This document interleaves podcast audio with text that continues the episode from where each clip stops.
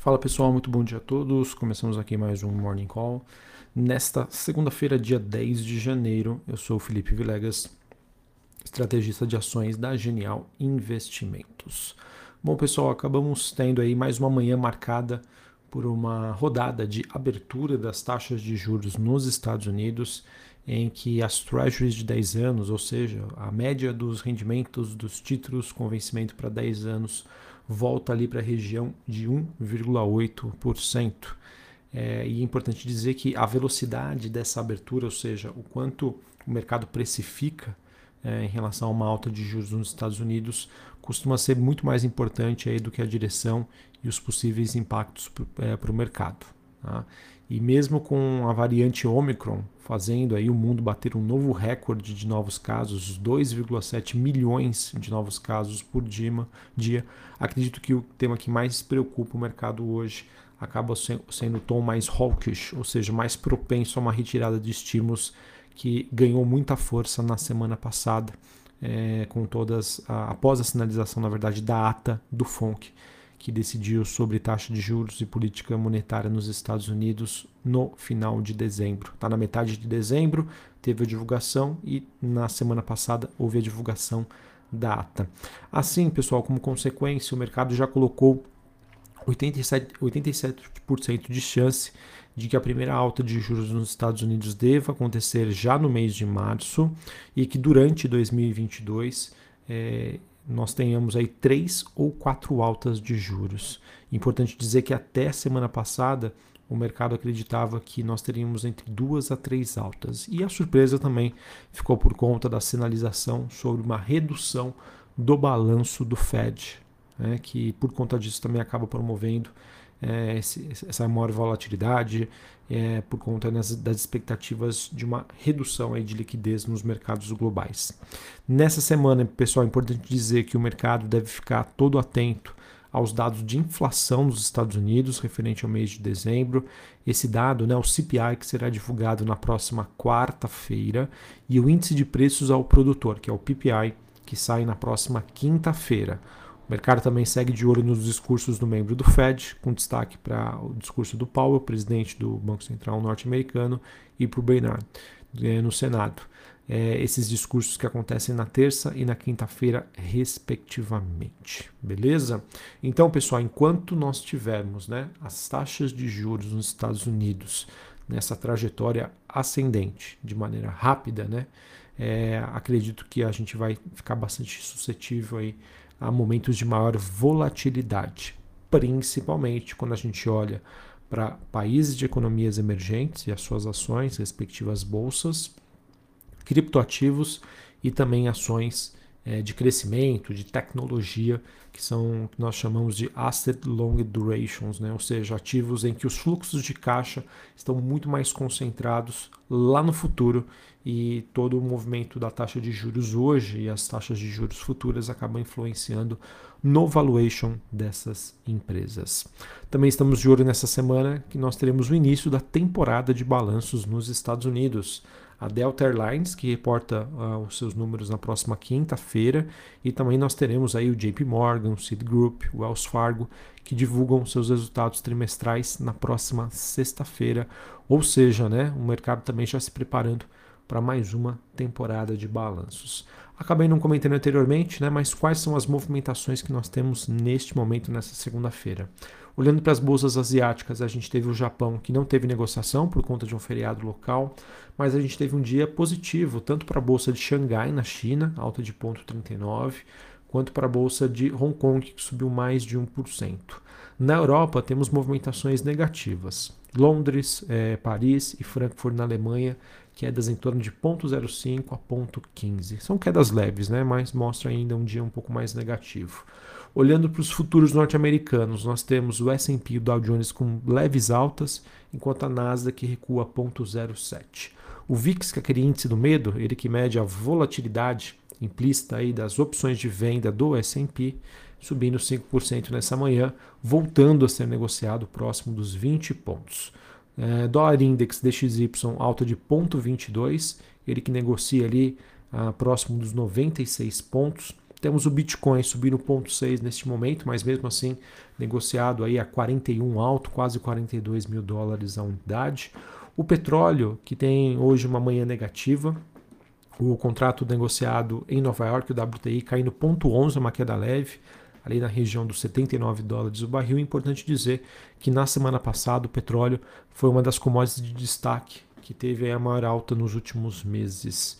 Uh, apesar do cobre e do níquel estar subindo hoje no, nos mercados de Londres, a gente teve um dia negativo para o minério de ferro por conta das expectativas em relação à China uh, sobre a política de casos de Covid zero e que de certa maneira podem influenciar também nas expectativas de crescimento por lá. Certinho? Então acho que é isso, pessoal. A gente não tem aí, digamos, nenhuma grande novidade. Eu acho que o mercado continua dentro daquela narrativa sobre como vai se dar o processo de subida de juros nos Estados Unidos e conforme eu venho sempre comentando aqui com vocês, um dos é, dois dos principais pilares que vão orientar, né, ou, ou ser, servir de argumento ou não para o Fed, o Banco Central Norte-Americano, subir ou não mais rapidamente a taxa de juros por lá são os dados relacionados ao mercado de trabalho e os dados relacionados à inflação. Na semana passada a gente teve uma, uma semana, digamos, em que mostrou que a economia americana está muito aquecida, que o mercado de trabalho, é, na verdade, passa por um problema, né, que é a falta de mão de obra. E isso acabou levando a uma inflação salarial. Vamos ver como isso já acaba se refletindo é, nos preços, né, em tudo que é feito na economia, negócios, serviços, commodities, entre outros, que é o que vai dar o direcionamento. Com esses dois dados, inflação mais mercado de trabalho, o mercado vai fazer as suas contas para entender como vai se dar esse processo em 2022 e mais uma vez, pessoal, quanto mais rápido esse processo de subida de juros nos Estados Unidos, pior para aquela classe de ativos que eu comentei com vocês, países emergentes, criptoativos, ações de tecnologia é, e ações que eventualmente aí possuem maior é, alavancagem.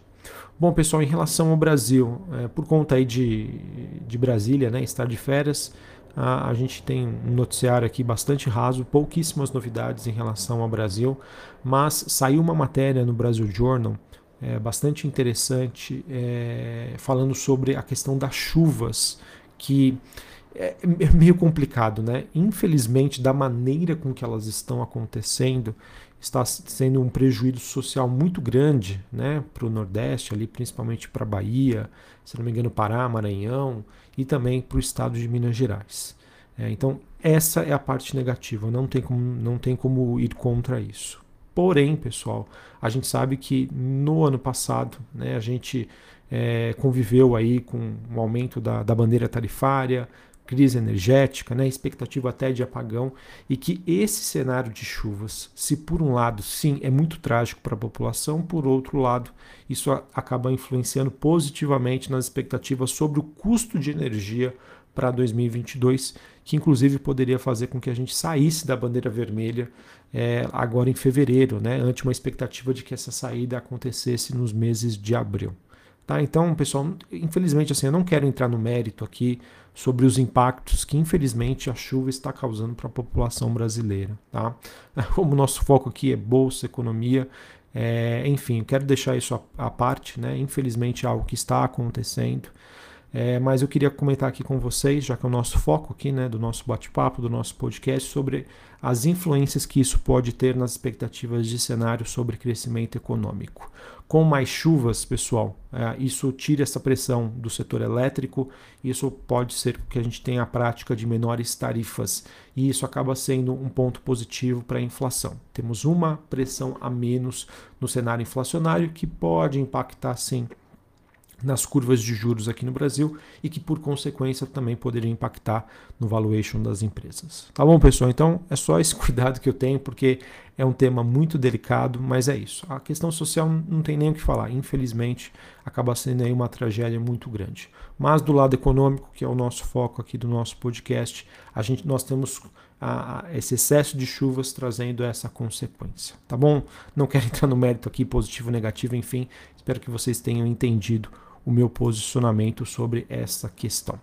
Para encerrar, pessoal, falando sobre o noticiário corporativo, é, nós tivemos é, dados da Abrafrigo mostrando que a exportação total de carne bovina brasileira em 2021 registrou crescimento de 9% na receita em comparação com a movimentação de 2020, com o faturamento aí subindo de 8,4 bilhões de dólares para 9,2 bilhões em 2021 e 21. Uh, ah, também tivemos a Vero, que é provedora de internet, ela comunicou ao mercado que desistiu aí do pedido de registro de IPO que tinha feito na CVM. Isso acontece, pessoal, é meio que óbvio, né? Com o mercado estressado do jeito que está, é muito longe aí das suas máximas, muito provavelmente entendemos aí que qualquer processo de IPO, de, de oferta pública, acaba se tornando muito difícil. Ah, e outro ponto, pessoal, aproveitando também a questão que eu comentei com vocês em relação às chuvas, é que a gente já começa a ver um posicionamento mais forte da Vale sobre a questão, né? Porque não tem jeito. Maiores chuvas, a situação muito caótica, infelizmente, que acontece em Minas Gerais, podem fazer com que investidores também é, uma, uma posição muito conservadora na expectativa de que possam acontecer né, novos desmoronamentos. E a Vale já veio ao mercado comunicar que sim, está acompanhando todas as chuvas que estão acontecendo em Minas Gerais.